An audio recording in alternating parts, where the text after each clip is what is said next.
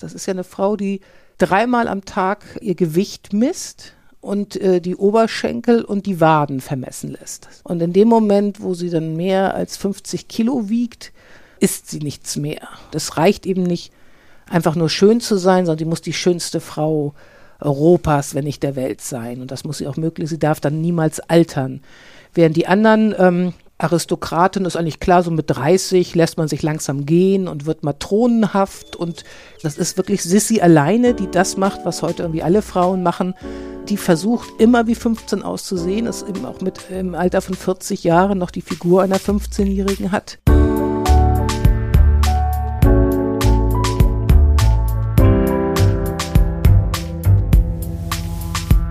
Das Lesen der anderen. Prominente Menschen sprechen über Bücher, die sie geprägt haben. Mit Christian Möller. So kann's gehen.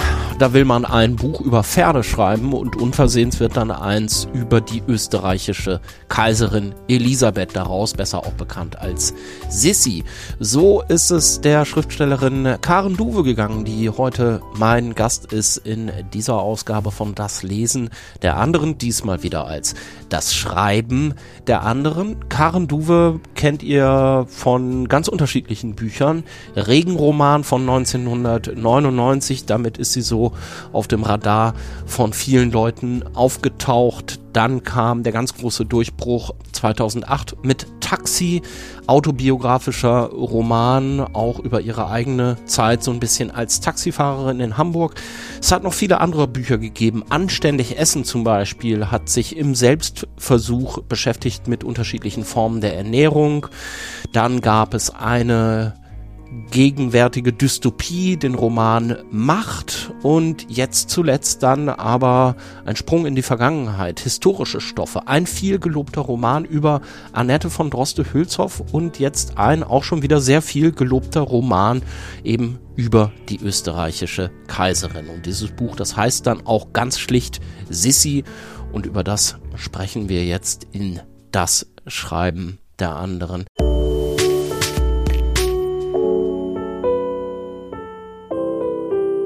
Karen, du und die Pferde, das ist eine Geschichte, die geht, glaube ich, schon so ein bisschen länger zurück als äh, die Arbeit an diesem Buch. Ne? Hast du in deiner Jugend, hast du, glaube ich, auch geritten, ne? Ja, klar, es gibt nur eine Möglichkeit, glück glücklich zu werden, das ist sich die Sehnsüchte der Kindheit erfüllen.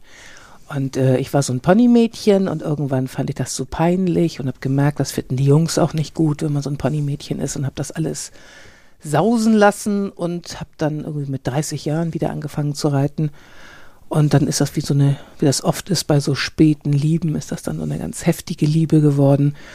Und inzwischen habe ich drei Pferdchen zu Hause stehen. Muss mal aufpassen, dass das nicht noch mehr werden.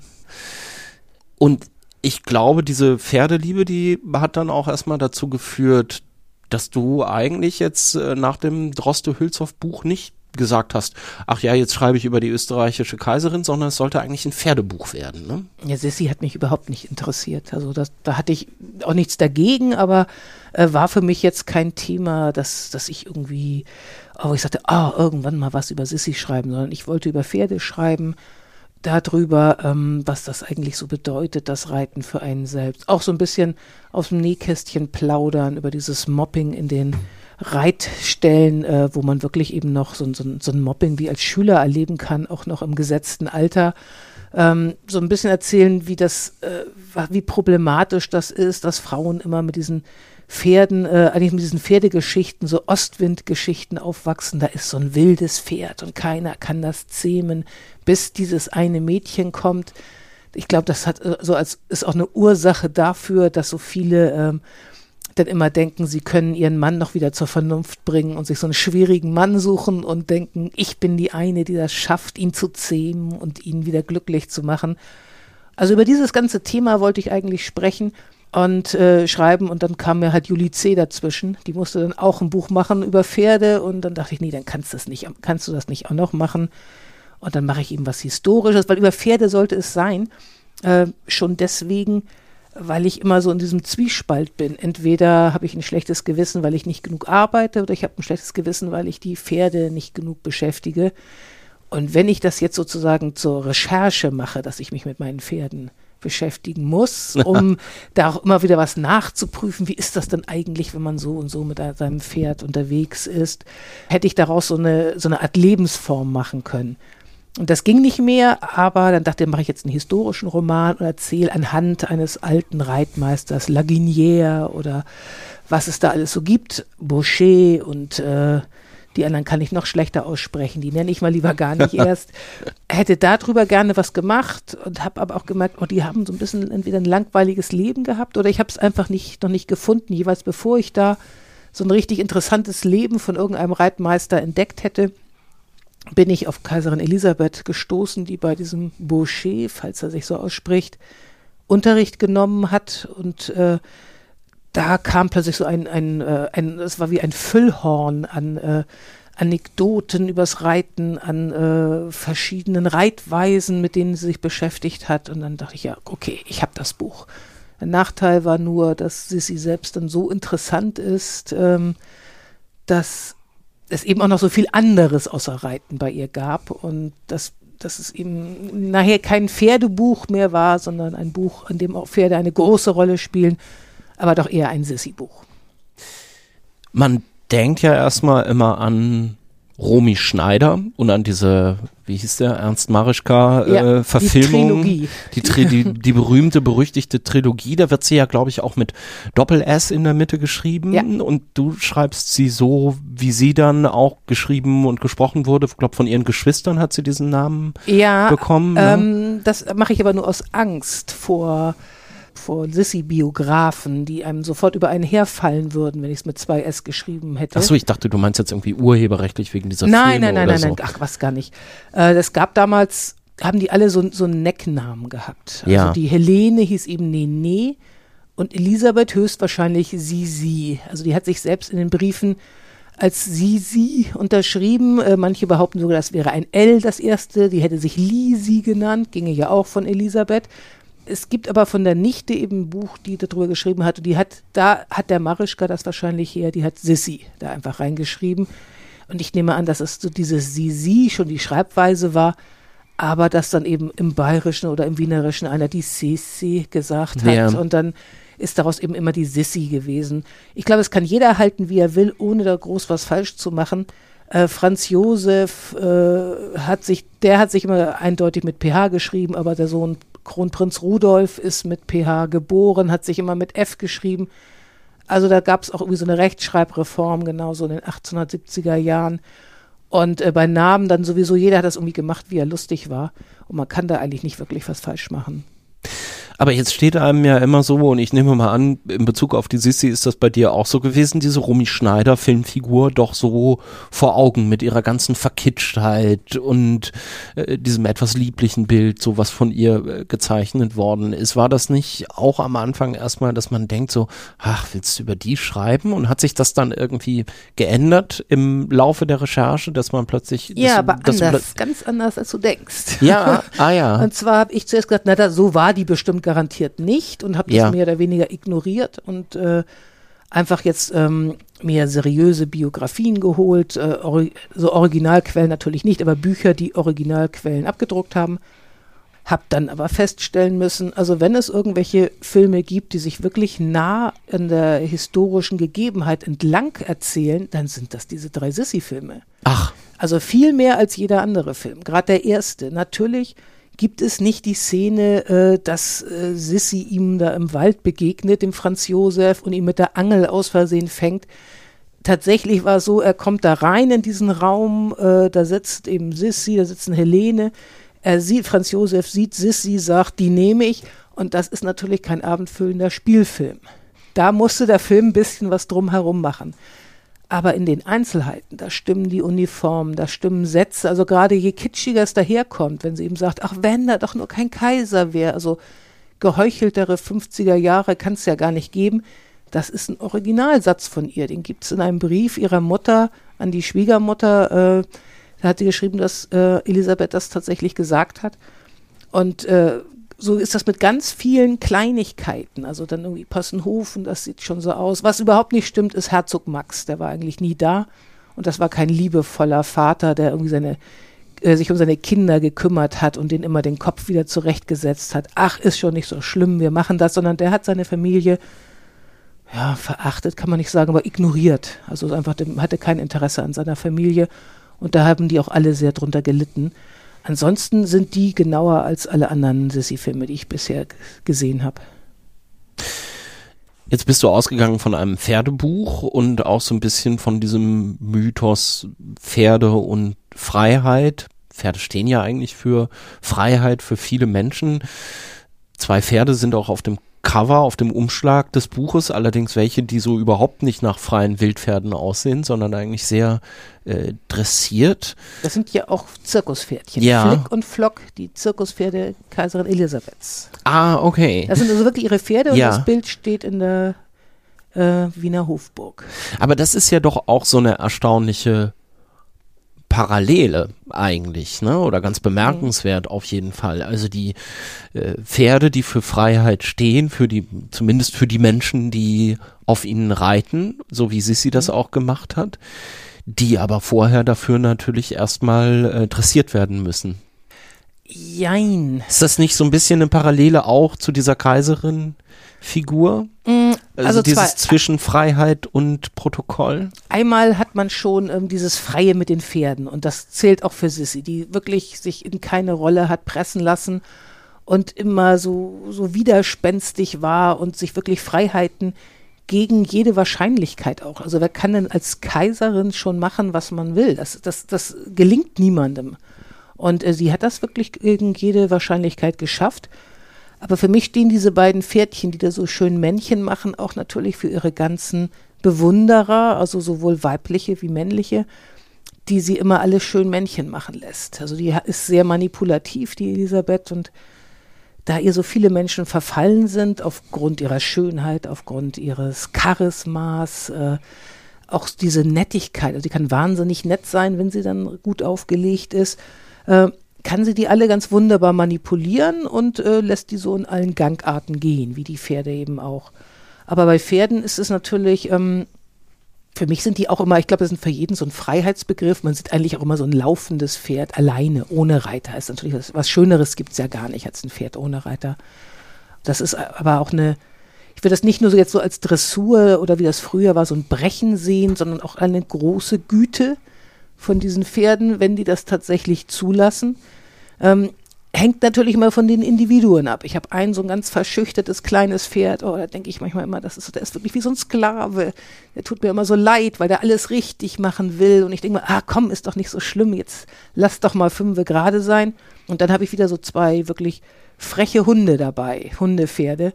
Da habe ich nie das Gefühl, dass die jetzt irgendwie besonders dressiert wären, sondern äh, ich schon immer sehr aufpassen muss, dass ich mir nicht wieder eine Rippe brech und äh, wir da irgendwie heil aus dem Wald rauskommen und die nicht wirken nicht besonders ähm, ja unterdrückt, würde ich mal sagen.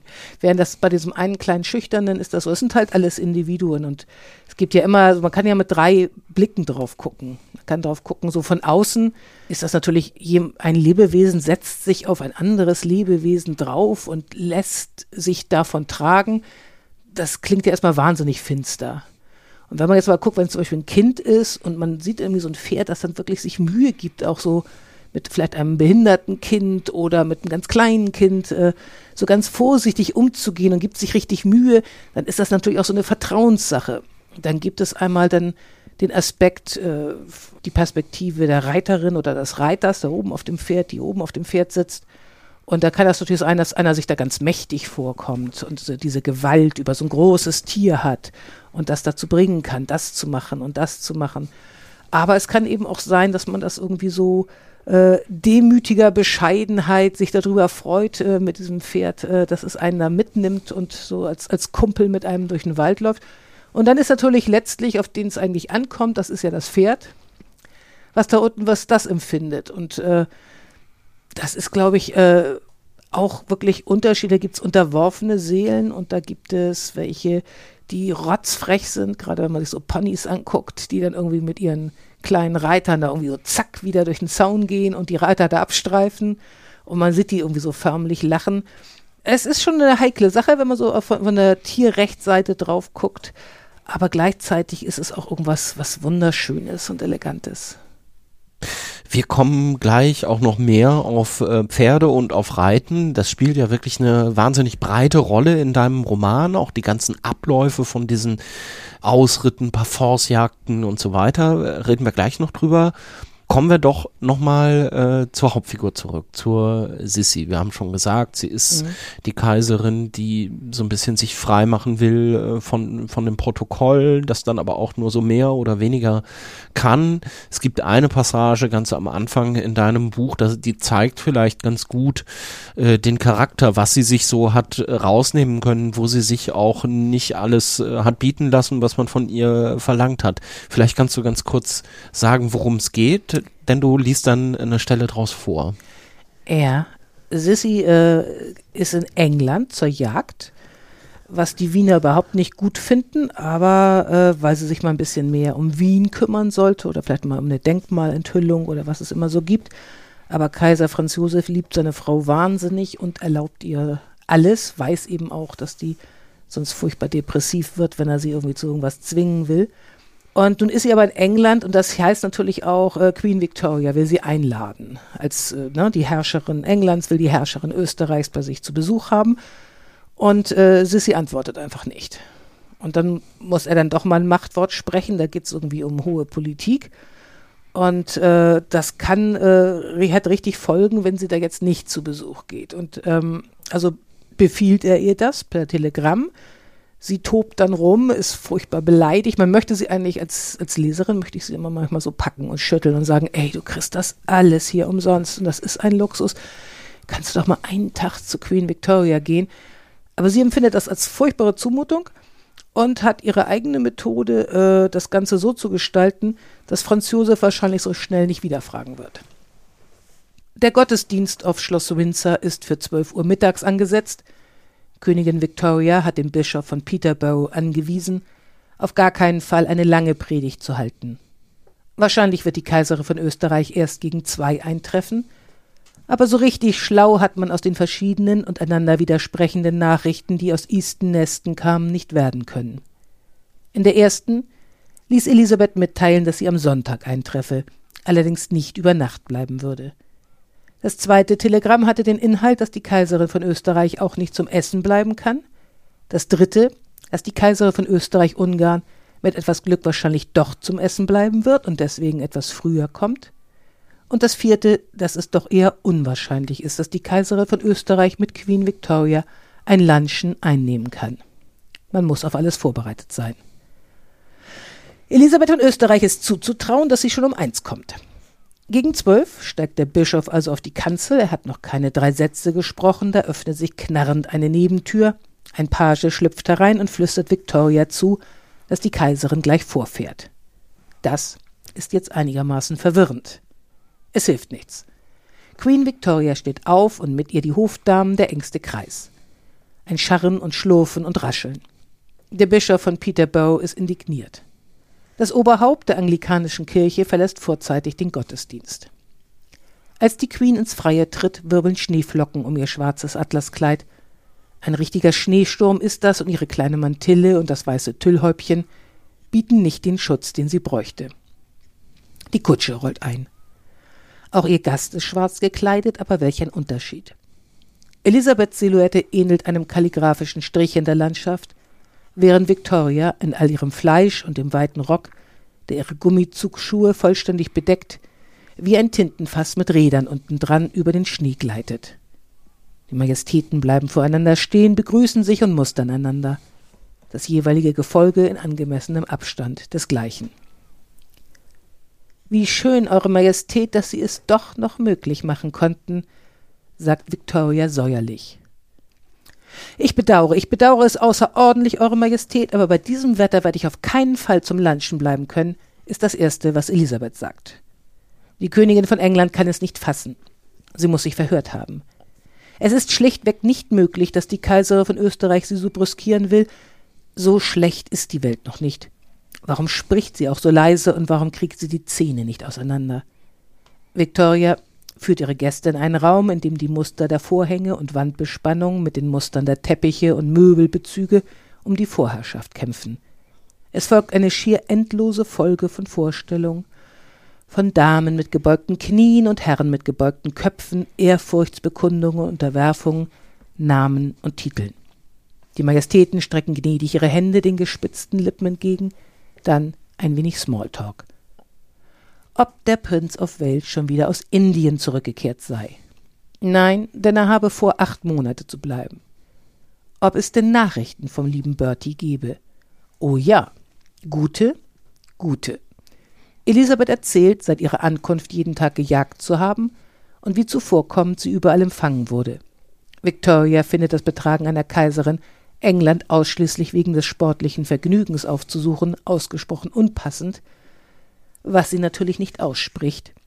Stattdessen fragt sie, ob sich die Königin von Neapel etwa zum gleichen Zweck in Northamptonshire aufhalte.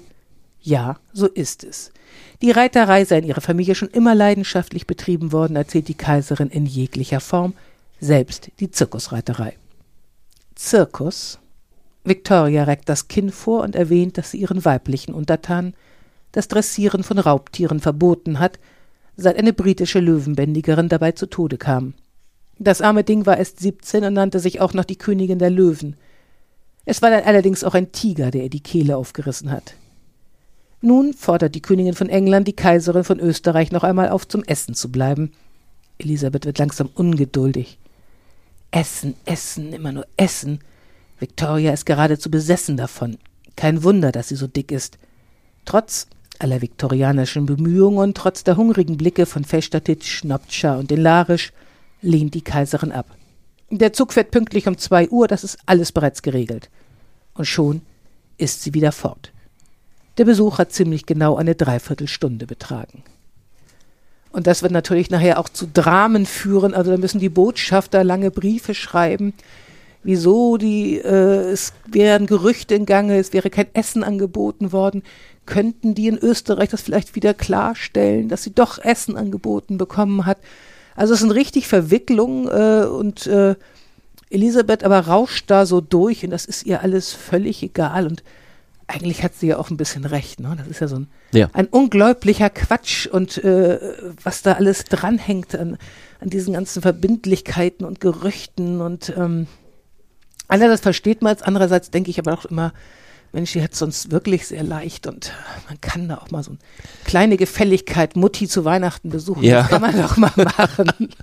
aber es ist auch schon wirklich so, was du sagst, dass ich die ganze Zeit beim Lesen äh, gedacht habe, um Gottes Willen, man möchte mit keinem von denen tauschen. Wir haben die gelebt, sich die ganze Zeit in diesen äh, Protokollen zu äh, bewegen. Alles ist irgendwie geregelt bei irgendwelchen. Wenn man in die Kirche reingeht, ist vorher klargestellt, wer jetzt als erstes reingeht und wer dann danach kommt und wer dahinter kommt und wer was trägt an welchem Tag und wer äh, die eine Schale anreichen darf und wer das aber auf keinen Fall machen darf. Und die Schleppe innerhalb der Mauern werden ja. von den Hofdamen getragen, verlässt man das Gebäude, müssen es Pagen übernehmen. Ja, genau. Es sei denn, man hat da wahnsinnige Freude dran. Also ich habe an sowas ja auch ein bisschen Spaß. Ich fand das auch teilweise irgendwie ganz schick, dieses ritualisierte bis zur völligen Erstarrung. Und ähm, man hätte natürlich auch was draus machen können aus dem. Sie war immerhin die Kaiserin von Österreich und es zwingt sie ja keiner jetzt nur so zu repräsentieren, sondern sie hätte sich ja auch äh, bemühen können, um irgendwelche sozialen Verbesserungen. Die, ja. Das hätte ja bestanden. Also, aber es gab damals diese Idee überhaupt nicht. Also es gab immer so ein bisschen ähm, so Wohltätigkeitsveranstaltungen. Da haben sie halt alle Kleider gekauft, die dann irgendwie 10.000 Gulden gekostet haben, also mehr als die, Ta äh, die Jahreslöhne von irgendwelchen Professoren für eine Sache, die dann hinterher weggeworfen wurden. Und da hat man dann ein bisschen Geld gesammelt dabei. Aber es gab nicht so, so irgendwie tatsächlich so Ansätze, dass man äh, innerhalb der Gesellschaft was reformieren wollte, sondern es ging alles mal so diesen Wohltätigkeitsbereich und das verstehe ich schon, dass sie dazu keine Lust hatte. Also wenn wir jetzt nochmal so gucken, äh, Freiheit und Unfreiheit, was sich so für mich so ein bisschen durch das Buch durchgezogen hat, wenn man sich das mal so anguckt. Mhm. Also einerseits diese ganzen äh, Hofgestalten, wo ich gedacht habe, keiner von denen würde ich sein wollen. Wirklich wenn, gar keiner? Naja, vielleicht doch, aber Rudi äh, Lichtenstein, Esterhazy?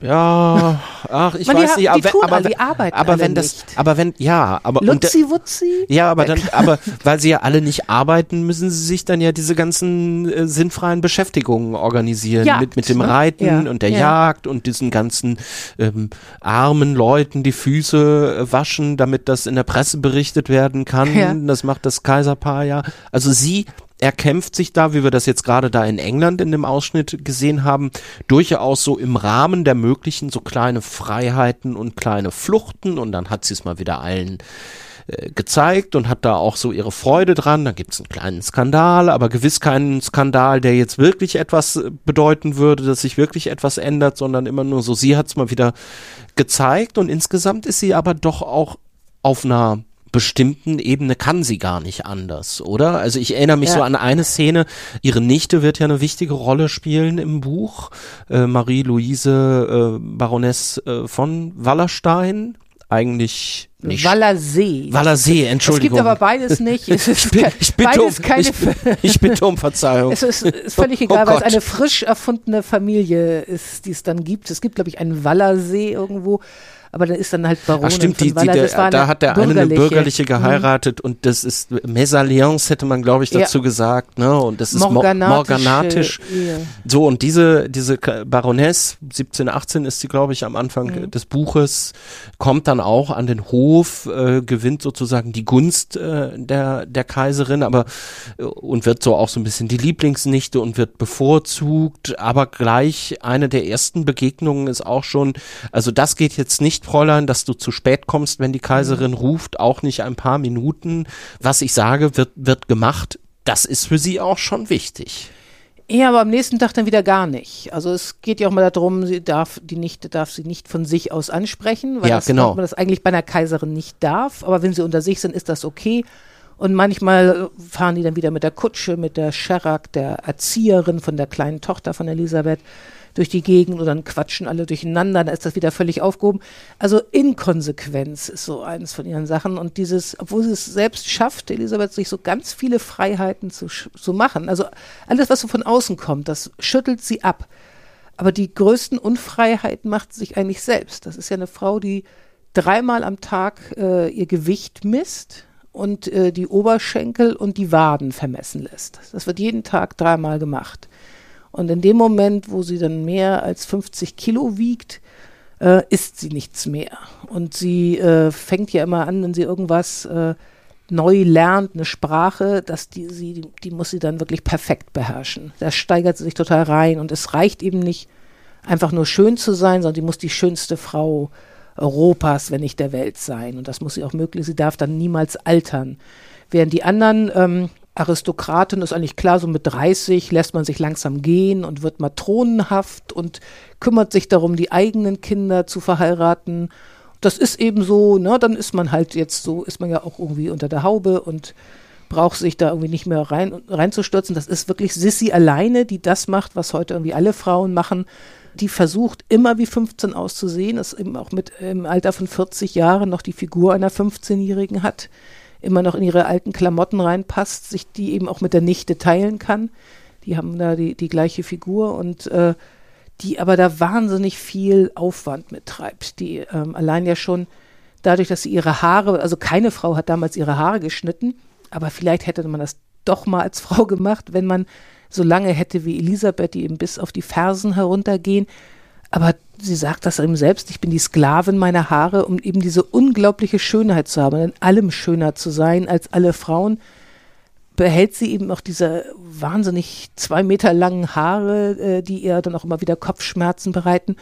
Und jeden Tag stundenlange Pflege brauchen die ihr wirklich große Teile ihres Lebens, nimmt das in Anspruch, so schön zu sein oder so, so schön zu bleiben, wie sie ist. Das, da, da steckt sie wirklich ungeheure Energien rein. Und das ist, äh, und damit macht sich selbst das Leben auch so unfrei, auch mit dieser, mit dieser Haltung, dieser ganz oder gar nicht. Ich bin die beste Jagdreiterin von allen. Und äh, sonst lieber falle, äh, verunglücke ich tödlich, als dass ich jetzt irgendwie vor so einem Hindernis zurückschrecken würde. Und dadurch ist sie natürlich auch so gut, weil, weil sie so extrem ist. Aber das gilt dann natürlich auch in dem Moment, als dann Franz Josef sie zum ersten Mal betrogen hat, beziehungsweise sie zum ersten Mal mitbekommen hat, dass Franz Josef sie betrügt, der eben schon immer so ein Luftikus gewesen ist mit vielen Frauen, dann beschließt sie halt so, ab jetzt lieb ich den nicht mehr.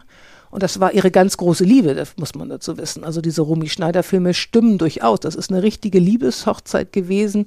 Die waren beide voneinander völlig beglückt und verstrahlt. Und das ist eine absolute Seltenheit in den Kreisen, wo 15-jährige Mädchen an irgendwelche äh, anderen, andere Aristokraten verschachert werden.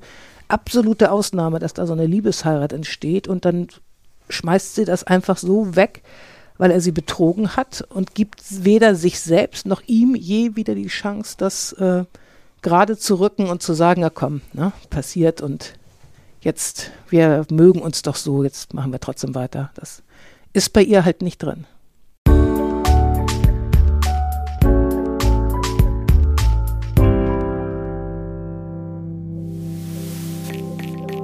Sie will immer die Beste sein, auch im, im Reiten, vor allen Dingen im Reiten.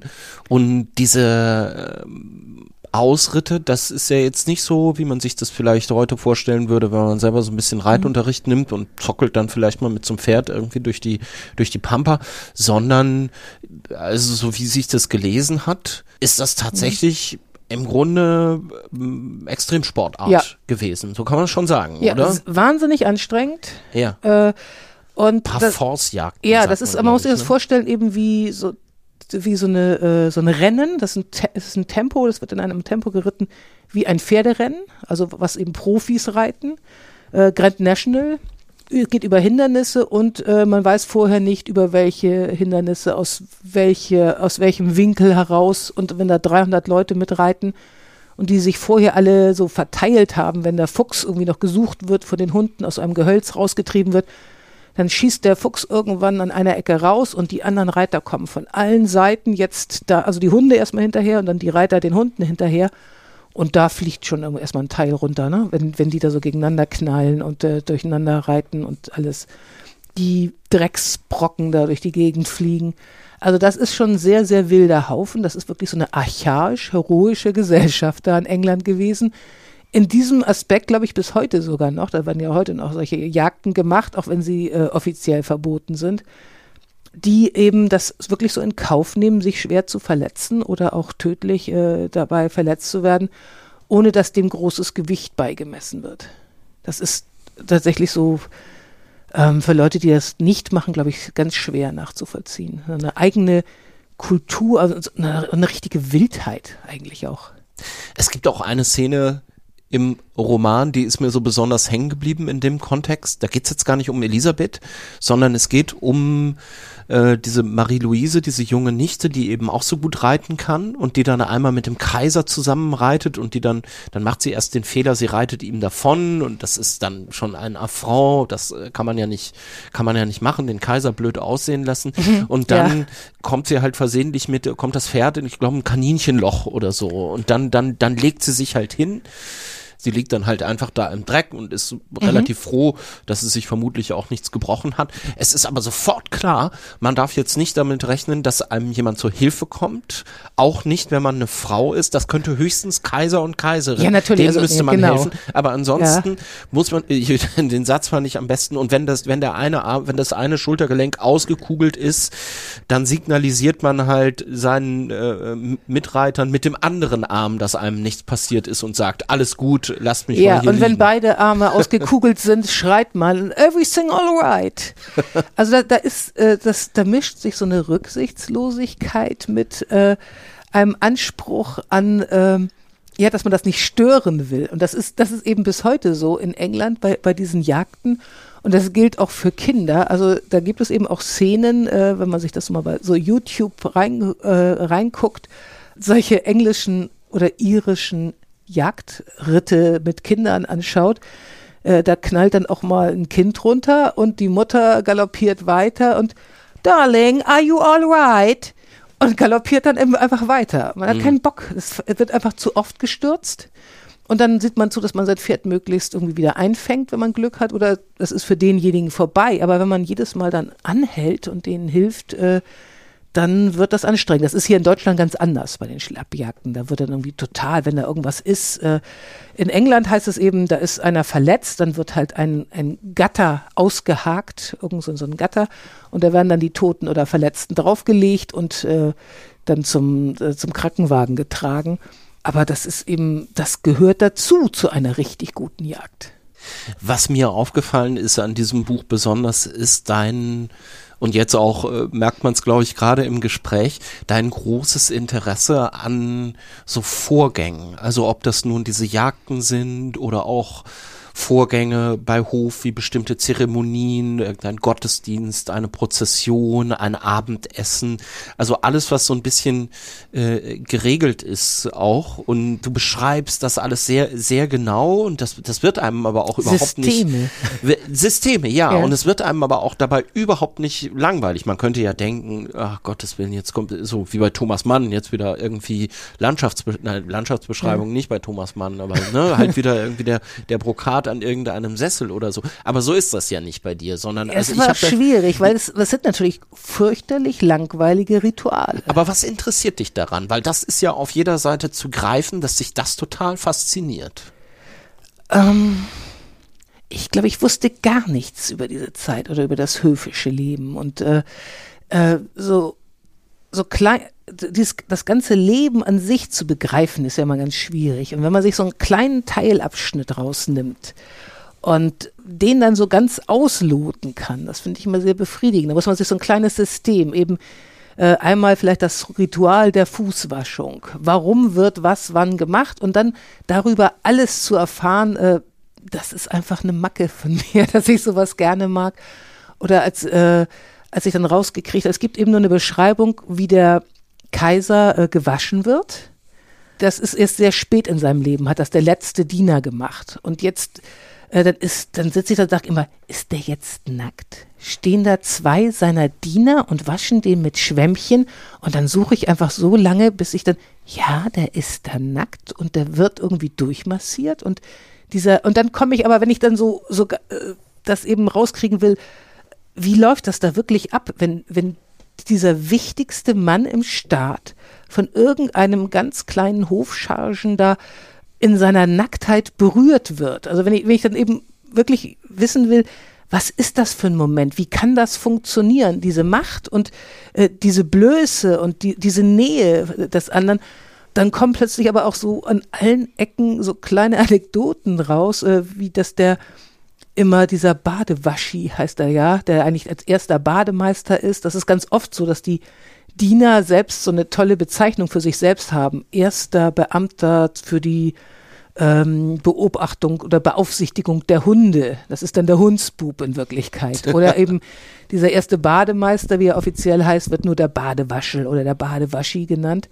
Dann kriegt man eben mit, dass der immer betrunken ist und äh, dass der dann äh, irgendwann rausgeschmissen worden ist. Und äh, es kommen so, so, so ganz absurde Anekdoten drumherum. Und ich habe da einfach wahnsinnig Spaß dran. Das liegt aber so ein bisschen an, an der Art, wie ich selbst funktioniere. Das war das, was mich früher immer behindert hat beim Schreiben. Was bei diesem historischen Schreiben, wenn man jetzt nicht, also ist natürlich auch uneffizient, jetzt irgendwie vier Jahre an so einem Buch zu sitzen, weil das dauert wahnsinnig lange, alles so bis ins Letzte auszuforschen. Aber ich habe eben aus, aus diesem ja, Denkenden, also diesen Mangel im, im Denken, äh, so, so was Positives wenden können. Also das, das ich erkläre das vielleicht mal.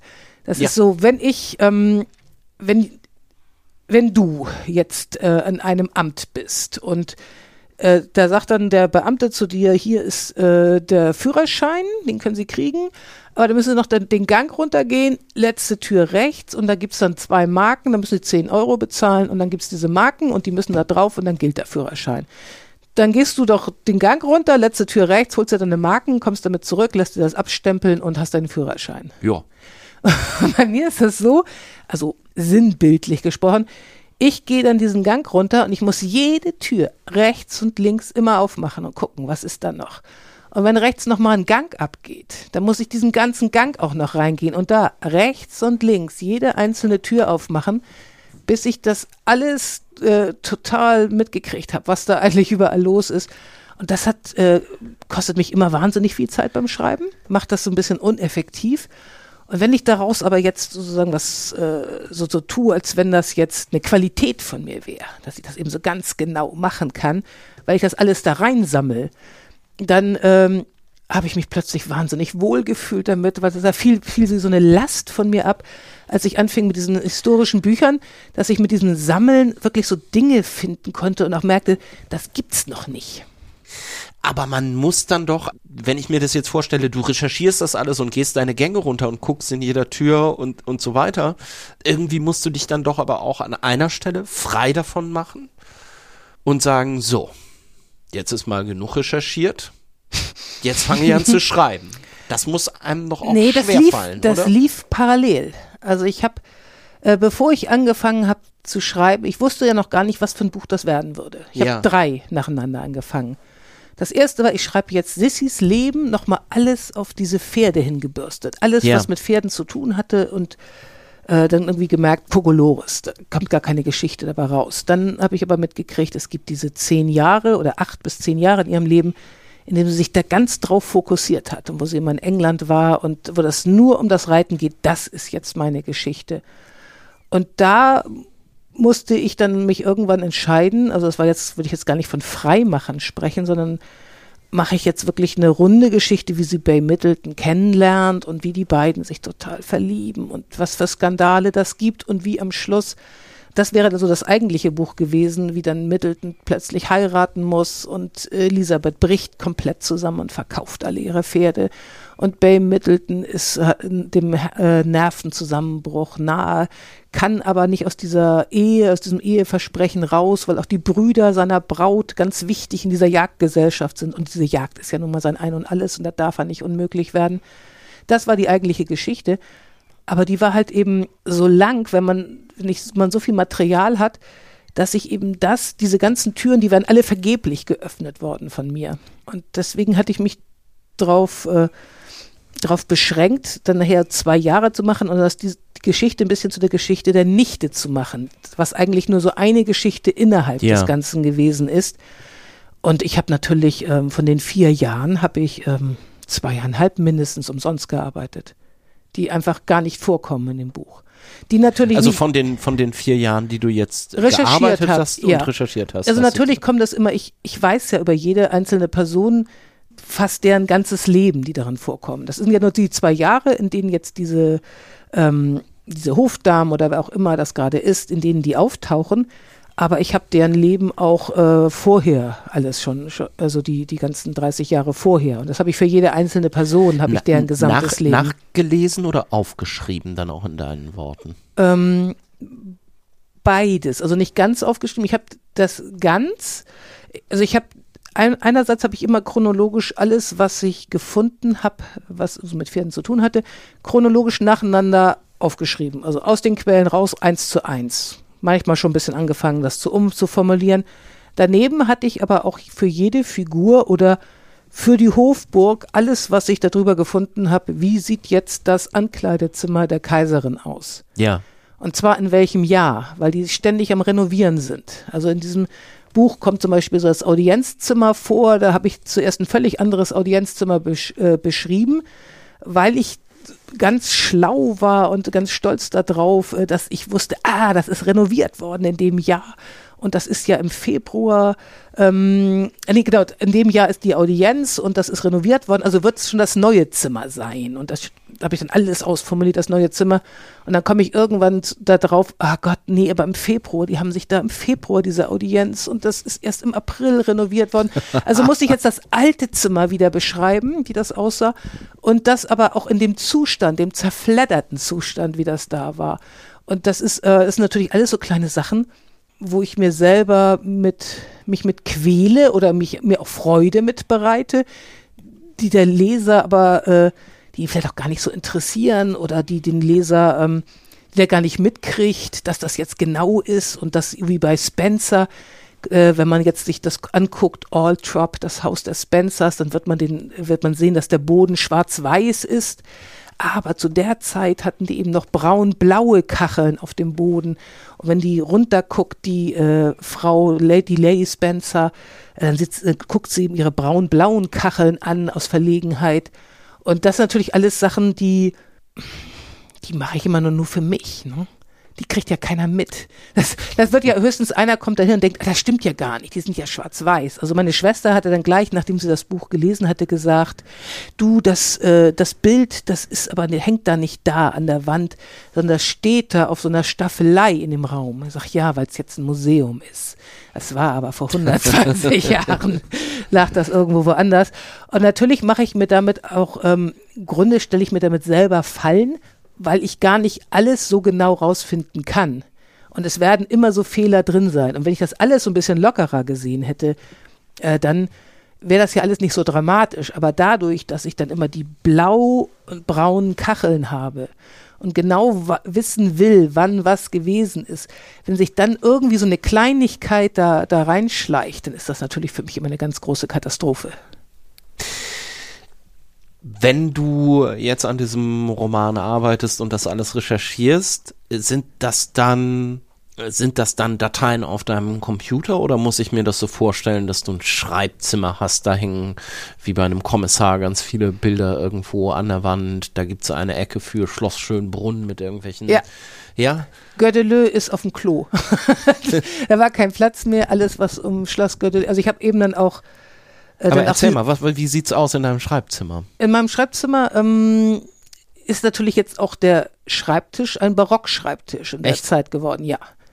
Und die Wand ist so beklebt mit ähm, Zeitschriftenbildern oder aus schlechteren Büchern, wo ich mich dann äh, manchmal auch aus besseren Büchern dann was abfotokopiert und das dann an die Wand geklebt.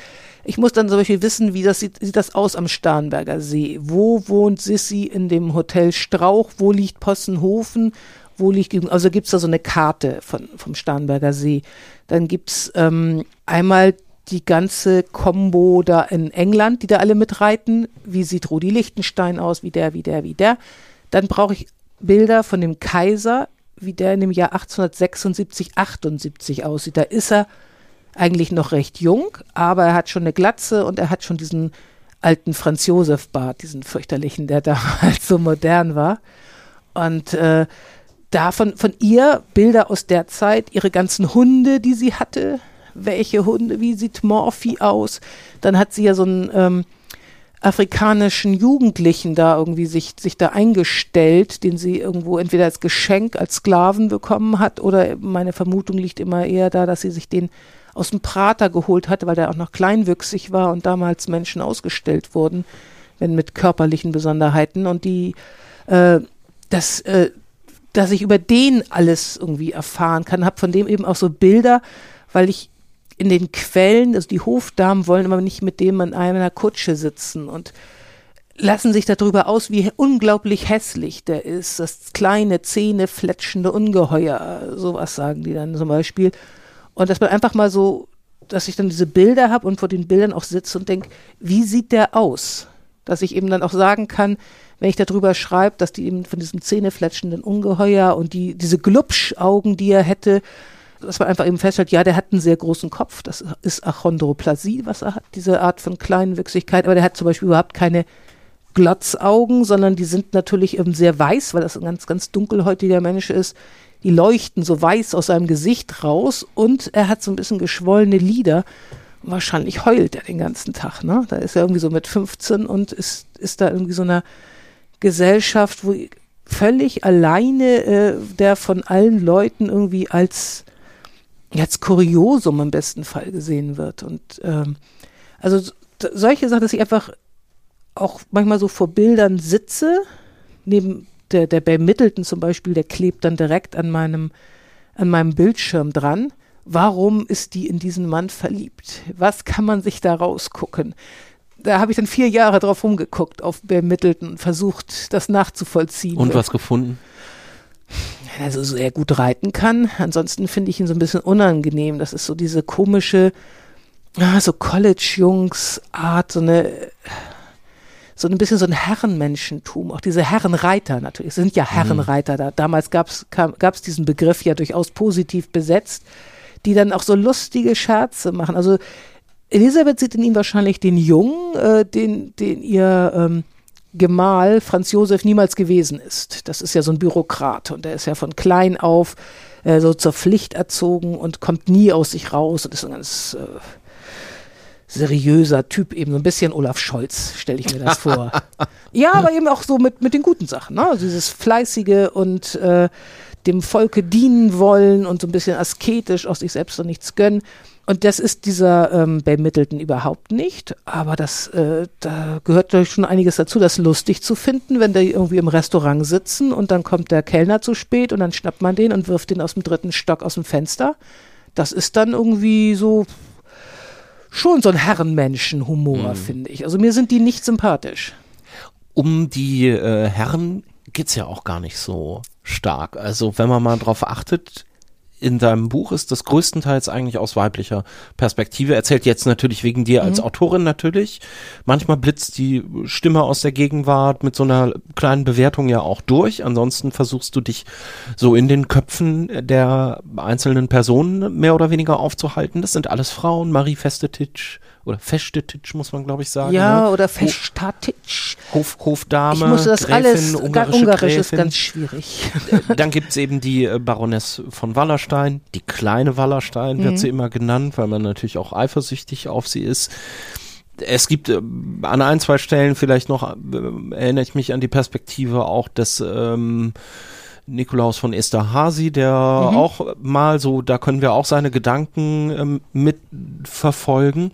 Es gibt eine Person, bei der können wir das, glaube ich, überhaupt nicht. Und das Aha. ist die Hauptfigur hatte ich das Gefühl. Sissi. Also durch Sissys Augen habe ich die ganze Zeit nicht geblickt, sondern wir blicken von außen eigentlich immer auf sie herauf. Ob sie nun positiv gesehen wird, wie von der Hofdame, die sie vergöttert, ob ja. es der etwas differenzierter sich entwickelnde Blick ist der jungen Nichte mhm. und so weiter und so fort. Entspricht das auch so ein bisschen, ja, habe ich mich gefragt, dieser, dieser Existenz als äh, Wesen, das von allen fotografiert wird. Ähm, sie hatte ja auch, glaube ich, zum ersten Mal so Sachen mit, mit, mit Paparazzis und so weiter mhm. zu tun, ist viel fotografiert worden, hat dann gesagt, ich will ab 30 will ich nicht mehr fotografiert mhm. werden, um eben das Bild so von mir äh, zu erhalten.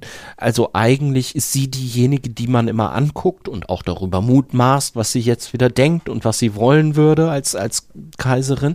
Aber was sie selbst denkt, erfahren wir eigentlich die ganze Zeit nicht.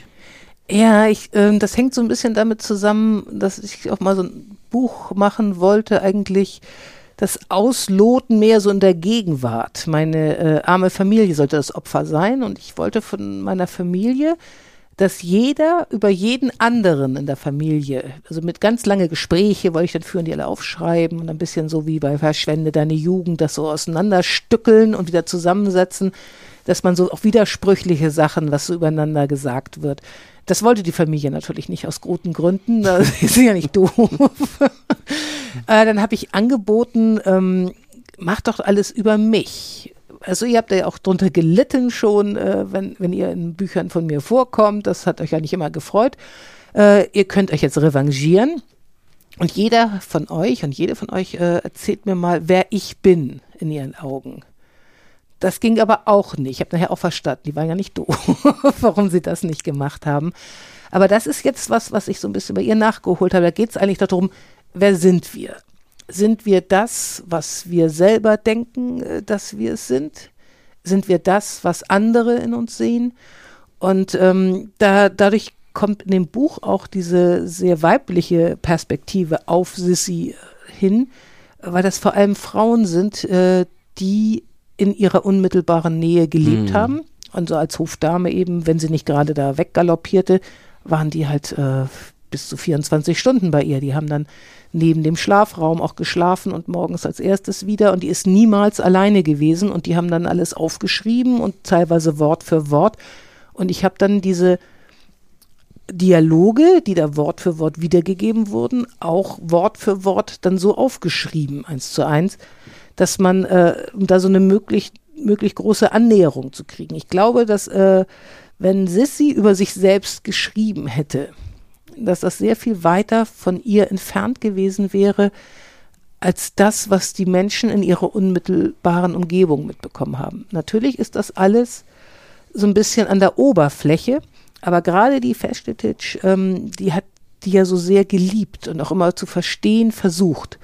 Und die hat ähm, immer auch so Deutungsmöglichkeiten angeboten, die mir auch gar nicht so dumm vorkamen. Also dass die äh, ja, dass sie wie sich selbst das Leben so schwer macht, äh, dass sie nicht vertrauen kann, dass sie an allem äh, dass sie an allem immer so furchtbar leiden muss. Also sie neigt da so, das tun ja Depressive oft zum Katastrophisieren, dass sie immer irgendwelche Sachen vorhersieht, wie schlimm das alles enden muss. Hat auch immer so ein geheimes Konto in der Schweiz, wo dann keiner drauf, äh, dann, von dem keiner äh, weiß, dass sie da heimlich schon was zurückgelegt hat für den Fall, dass äh, da die Aristokratie gestürzt wird. Also ich glaube, dass äh, der Blick von anderen oftmals näher dran sein kann als der eigene Blick über sich selbst.